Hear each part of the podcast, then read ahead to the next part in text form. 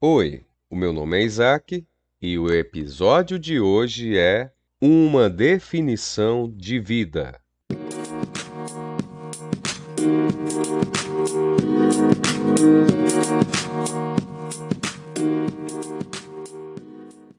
Existem diversas definições de vida e alguns cientistas eminentes acham mesmo que não é possível defini-la claramente. Entre estes últimos, destaca-se o renomado zoólogo alemão naturalizado norte-americano Ernest Mayr, que disse o seguinte em 1982: abre aspas. Tentativa foram feitas repetidamente para definir vida.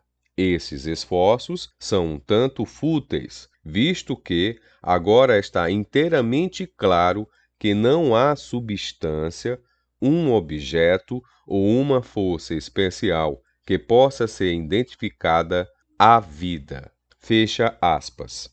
Maia admite a possibilidade de definir o que ele chama de, abre aspas, processo da vida, fecha aspas.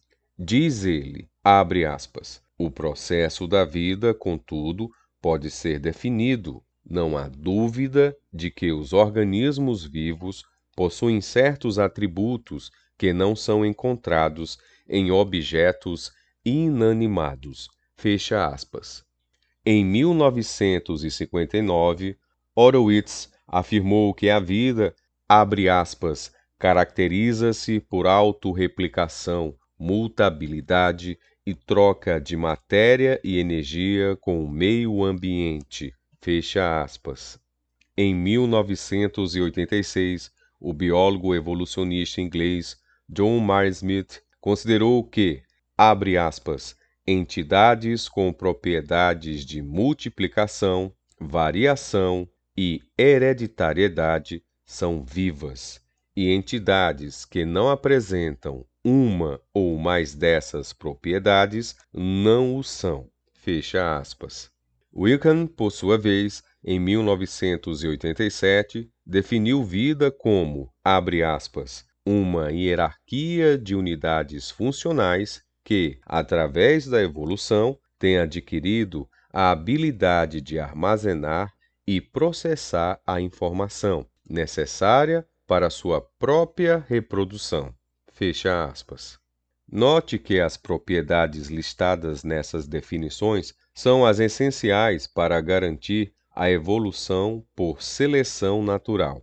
Assim, além de conter a visão bastante difundida de que os seres vivos são sistemas químicos altamente organizados que se mantêm à custa de gasto de energia e que podem se multiplicar, as principais definições de vida consideram que uma das características intrínsecas à vida é a sua capacidade de evoluir adaptando-se aos ambientes. Tchau e até o próximo episódio.